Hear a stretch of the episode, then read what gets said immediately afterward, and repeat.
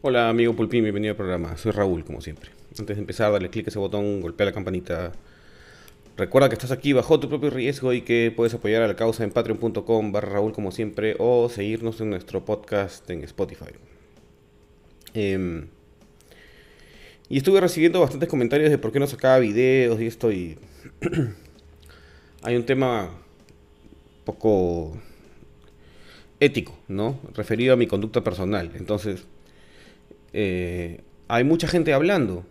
Entonces, si hay mucha gente hablando, puede ser que una persona más hablando no aporte nada. Y esa era, este, esa es la razón básicamente por la que hago videos más espaciados, ¿no? Porque no hay mucho que comentar, o sea, hemos caído en una ecuación donde ha sucedido lo peor que podía suceder, pues que es que los otorongos del Congreso se amarren a la mamadera y, y los inútiles del gobierno este, afronten una crisis que requiere más que los mítines provinciales del Tour del Odio por la nueva constitución. Entonces lo que se viene no es este cualquier cosa, ¿no? Por un lado está este tema de la viruela de mono, que es lo que faltaba, ¿no? Em, la viruela de mono que no se sabe si, o sea, todas las noticias parecen em, hacer pensar que no es tan peligrosa, pero ya no se sabe, ¿no? Ya hay algunos en cuarentena en algunos países para evitar el contagio. Y es viruela, pues la viruela, la viruela sí es en serio. Si el COVID no te asustó, la viruela sí debería asustarte, porque es viruela. La viruela ha exterminado varias civilizaciones. Em, Después está el tema de los fertilizantes por la guerra en, Ucrania. Em, la India no está, no está vendiendo trigo, entonces van a faltar alimentos, va a faltar em, pan, va a faltar comida para los pollos, cosas así. Infelizmente, como nosotros vivimos en el lado de la tribu de los occidentalizados, ese va a faltar, no nos toca a nosotros, pues. Y es infeliz porque o sea, a nosotros, ustedes saben a quién me refiero. Em, es infeliz, pues, porque como no todos los peruanos corremos el mismo destino, después se crean realidades paralelas, pues, y dejamos de tener empatía por el... empatía. Dejamos de tener empatía por el otro, ¿no? Entonces, cuando venga el alza de precios, tú te vas a quejar, o yo me voy a quejar de, pucha, qué caro está todo, qué cara la gasolina, qué caro esto, qué caro el otro, pero puedes seguir pagando, pues. Y vas a seguir pagando, y vas a seguir comiendo, y más o menos la vida, salvo en costo, no va a cambiar demasiado. Pero cuando suba para los que ganan 30 soles al día, eh, la diferencia va a ser entre desayuno, almuerzo y comida y solo almuerzo. Y ahí es donde empieza a partirse en dos la sociedad, ¿no? Porque como tu vida no cambia, la de nuestra tribu no cambia, la otra tribu empieza a mirar, oye, ¿cómo pueden tener tanto y nosotros tampoco. Si a eso le sumas que hay una brecha de educación gigante que justamente parte de lo que vivían las tribus, en ese, en ese este, lugares donde justamente penetra la idea de, de comunismo, ¿no? De ellos tienen, ellos tienen un montón, entonces hay que repartirlo entre todos, porque falta, porque hay problemas, porque, porque es así. y la pregunta al final es moral, pues. No es política, no es económica, es moral. O sea, es. Eh, está bien que, que existan Robin Hoods, ¿no? Que le quitan a los ricos para darle a los pobres. Ya, pues Robin Hood es un inmoral. Pues. No, no puedes robar para darle a otro. Así el otro esté, esté sufriendo. No está bien. Lo moral es que aquel que tiene en abundancia reparta por sí mismo tiene, tiene esa carga, pues. Eh, el haber sido bendecido con el bienestar material tiene la carga de la generosidad para con los que no tienen. Pero eso es, yo creo que esa idea está bien asentada en los profundos pensamientos de los peruanos y es por, y es por eso que el país con todo lo que pasa no desciende a la barbarie, porque no hay real este poder judicial, no hay real ley, ¿no? O sea, ¿cómo, cómo la gente que ha matado a Solciret puede salir libre? O sea, ¿qué tipo de fiscalía tenemos que aparece el cuerpo descuartizado, este, el asesino, los asesinos confiesan, igual sale libre? O sea, tienes que ser el fiscal más imbécil del mundo para que te pase eso, ¿no? Y el juez más... O sea, ¿qué tipo de juez es ese, no? Pero en fin. Entonces, aún viviendo en un país que está sumido en la anarquía, ¿no? Donde, donde nos gobierna el menos capaz, eh, el país no desciende a, la violencia generalizada, ¿no? Hay conatos de violencia, sí, ¿no? El corredor minero, cuajón, etc. Pero no llega a descender a la barbarie. Y es porque al final yo creo que la gente en el Perú sí hace eso que les digo. Los que, los que tienen, eh, de alguna forma, en pequeños actos chiquititos de generosidad, contienen esa avalancha al final. Em, y claro, los que no tienen también se restringen, pues acuérdense eh, cómo funciona. Es bíblico, ¿no? O sea, después de 40 días en el desierto, a Cristo le dio hambre y ahí se le aparece el diablo. Esa es una metáfora, pues. El día que tienes hambre, no importa si eres el hijo de Dios, te va a aparecer el diablo y te va a tentar. Te va a tentar a, robar, te va a tentar a expropiar, te va a tentar a, justificar tu pobreza con la riqueza del otro, ¿no? Em, pero hay algo ahí en el software, bien, bien, bien, bien, bien abajo, que impide que esas cosas pasen. El problema es que justo las personas que no tienen eso en su software son las que gobiernan. Pues. Y no me refiero solo al Ejecutivo, el, Congreso es igual. Tanto el Ejecutivo como el, como el Legislativo son la prueba más grande de que la sociedad es mercantilista, pues. Es absolutamente mercantilista. Todos piensan en su propio beneficio, ¿no? Todos, y solo en su propio beneficio. Entonces, la salida es vacar a este Gil y convocar a elecciones. Pero son elecciones generales. Pues no, no puedes vacar a un presidente electo y, mantener el Congreso. O sea, simplemente es un imposible ético. Pero mm, eso es, es imposible explicarle eso a los congresistas.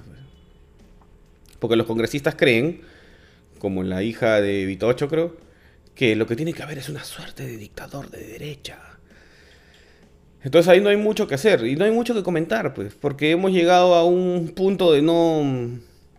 que no hay para dónde maniobrar, o sea, lo que queda es aguantarlos o no aguantarlos. Y si no los aguantas, toca la calle, ¿no?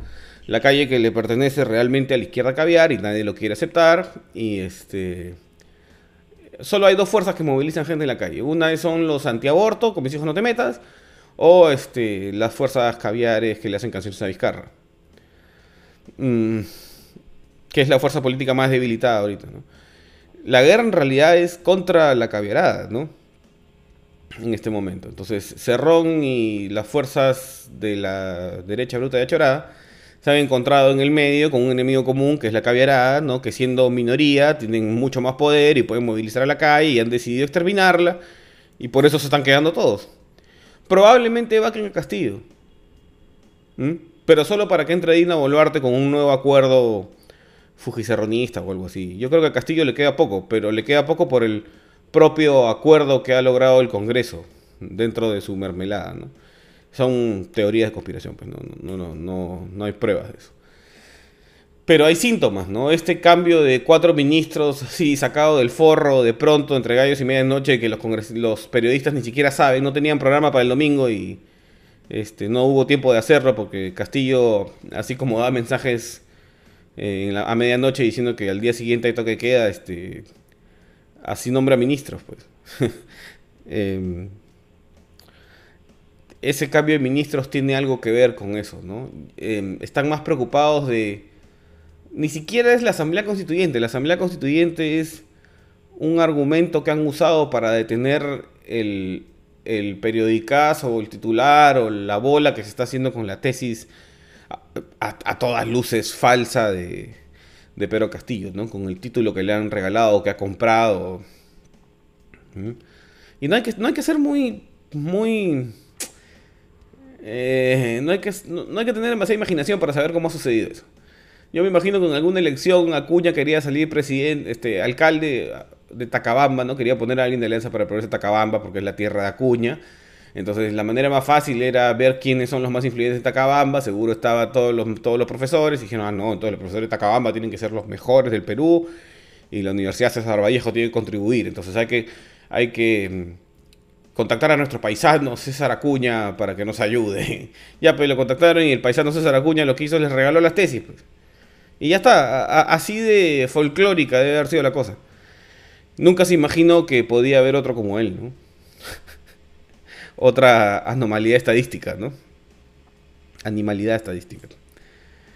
Em, ¿Se acuerdan que en las elecciones yo les decía que no se trata de que, de, que los pobres eh, o el pueblo pueda o no pueda gobernar, no se trata de que quién sabe gobernar. Este muchacho quiere manejar la combi y llevarnos a la playa, pero no sabe manejar, pero está decidido a manejar. Y en efecto eso es lo que está pasando, pues no sabe manejar, está manejando, ya nos hemos dado tres vueltas de campana y sigue. y sigue. Y no piensa dejar de manejar. Entonces probablemente no lleguemos a la playa. Porque está decidido a seguir. Y los intereses de unos pocos otorongos eh, del Parlamento este, se la están haciendo fácil. Pues. Em, pero los que mejor juegan últimamente son los fujimonistas. ¿no? Los fujimonistas están escondidos ahí en una esquina, dejando que Avanza País y Renovación Popular hagan toda la bulla por ellos. Y ellos después se van a reciclar dentro de esos partidos. Em, buena táctica, buena táctica teniendo teniendo muerto muerta a Keiko. Keiko, Keiko va a volver a postular, pero pero no tiene ninguna oportunidad. Pues, em, se vienen horas difíciles, infelizmente, pero lo peor no es solo que sean difíciles, sino que van a ser muy difíciles para unos y similares al COVID para otros. Y ese es el gran parte de aguas, pues eso es lo que genera que al final este, los antisistemas ganen las elecciones. ¿Mm? Cuando hay dos realidades en el Perú. Pues una que está pensando Black Lives Matter cuando tiene la, empleada explotada de niña en el cuarto trasero del departamento. Eh, no, hay, no, hay, no hay mucho cómo cambiar eso y eso me desanima un poco de, criticar o de comentar cosas este, que pasan en. Que, que, siguen pasando todos los días, ¿no? Que básicamente que todos los días le sacan que ha robado algo, que tiene algún entuerto en algún lado, algún familiar, algún sobrino, algún. O algún imbécil como Samir Villaverde que lo que está haciendo es tratar de maniatar toda la opinión pública y todos los noticieros se lo están comiendo enterito porque no ha presentado ninguna prueba. Se están comiendo el caramelo enterito. ¿Por qué? Porque los, son los interesados en que se cree la ficción de que efectivamente sí le dio los dos millones. ¿no? Este. Seguramente le ha dado, pero la cobertura que está teniendo Samir Villaverde va mucho más allá de lo, de lo racional, pues, porque es lo que quisieran creer más que lo que realmente pueden comprobar que es. Así están las cosas. Eh, se vienen horas difíciles. Tomen sus precauciones. Tomen sus precauciones. Que estén bien.